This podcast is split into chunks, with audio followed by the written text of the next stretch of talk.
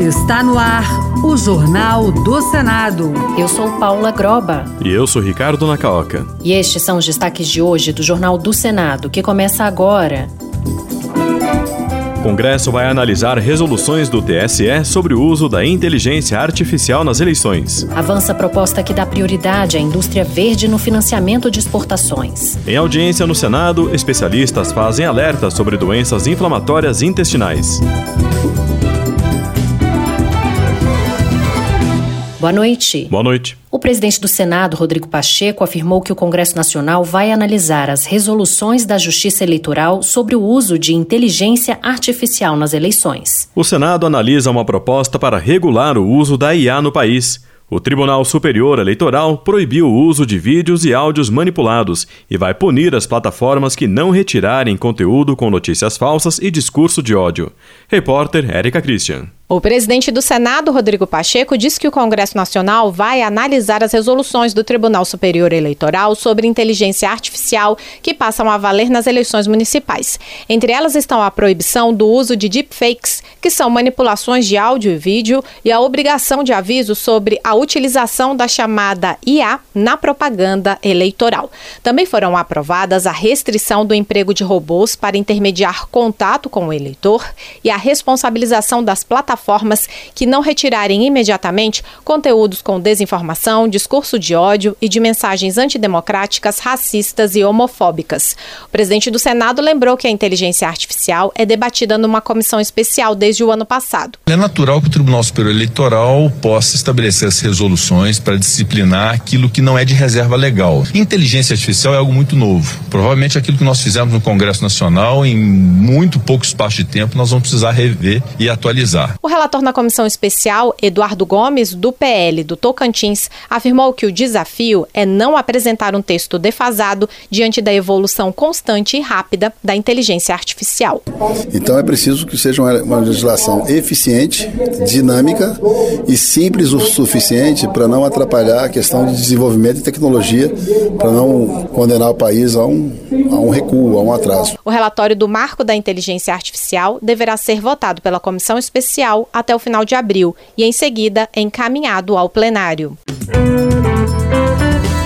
O senador Efraim Filho, do União da Paraíba, comemorou a publicação da medida provisória que revoga parcialmente a reoneração da folha de pagamentos. Segundo o senador, foi uma vitória política em defesa do setor produtivo, com menos impostos para quem produz e mais empregos para quem trabalha. Efraim Filho, por outro lado, lamentou que o governo ainda não tenha feito o mesmo gesto em relação à reoneração dos municípios. Atualmente, eles pagam 8% sobre o valor da folha de pagamento, mas com a reoneração terão de voltar a pagar 20%. O senador lembrou que o governo busca o déficit zero e, para isso, reclama de medidas compensatórias, mas ressaltou que o Congresso já fez sua parte em relação a essas medidas. Aprovamos aqui nesse plenário o PL do CAF, taxação das bets online, taxação das offshores, taxação das, dos fundos exclusivos, mudança de regras do ICMS, novo arcabouço fiscal, reforma tributária. O Congresso não se omitiu em fazer a sua parte, aprovar a agenda econômica do governo, medidas compensatórias no mesmo exercício do ano 2023 a indústria verde terá prioridade no financiamento de exportações em toda a cadeia produtiva. A medida está prevista em um projeto aprovado pela Comissão de Relações Exteriores do Senado. Além de menores taxas de juros, essas empresas vão contar com prazos maiores de empréstimo. Os detalhes com a repórter Marcela Cunha. Além de menores taxas de juros, essas empresas vão contar com prazos maiores de empréstimo. O autor, senador Renan Calheiros, do MDB de Alagoas, defende que o Brasil tem grande potencial para se tornar o líder global nas exportações de produtos com selo sustentável. Já o relator, senador Humberto Costa, do PT de Pernambuco, acredita que a medida também vai servir como estímulo para as indústrias voltadas ao mercado interno adotarem tecnologias mais limpas. Quanto mais comuns se tornem as tecnologias e os métodos sustentáveis entre nossas empresas exportadoras, mais acessíveis e disseminadas também serão essas tecnologias e métodos para o Parque Industrial Nacional como um todo. No relatório, Humberto Costa optou por ampliar as empresas que terão prioridade nas operações, para além daquelas que adotam técnicas sustentáveis, como as que fornecem os bens de capital e insumos. O objetivo é favorecer todos os que contribuem com o meio ambiente em toda a cadeia produtiva. O projeto segue para a Comissão de Assuntos Econômicos.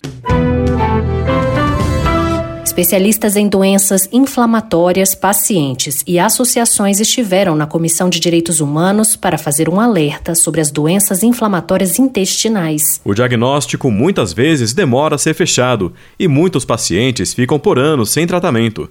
Senadores e debatedores discutiram a criação da campanha Maio Roxo para trazer informações sobre causas, diagnóstico e os tratamentos disponíveis.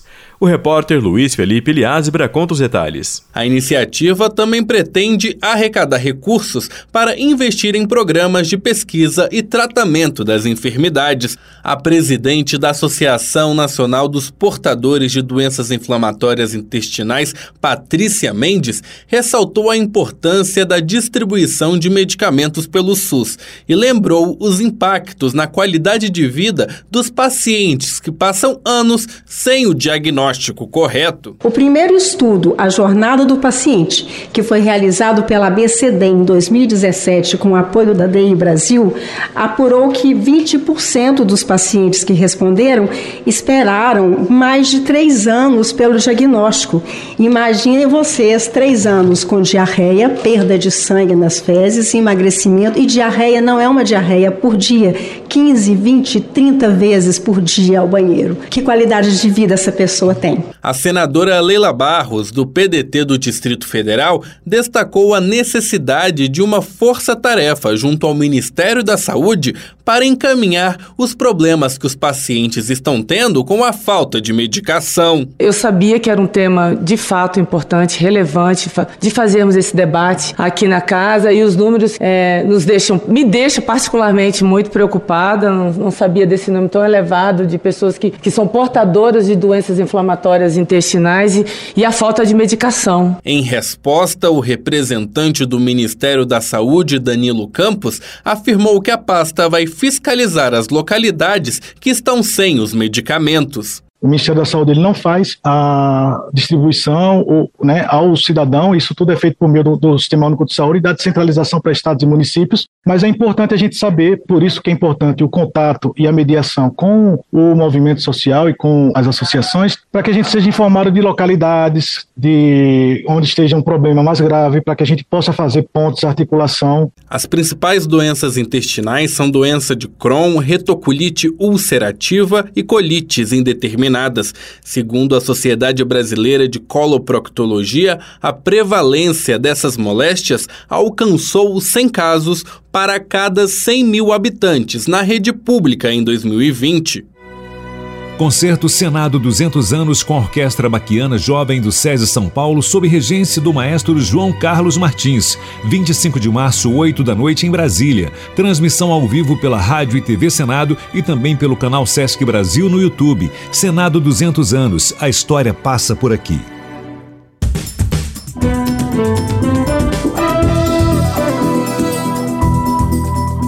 Com trabalhos técnicos de Eliseu Caires, o Jornal do Senado fica por aqui. Acompanhe agora as notícias do Tribunal de Contas da União e da Câmara dos Deputados. Boa noite. Boa noite e um bom fim de semana.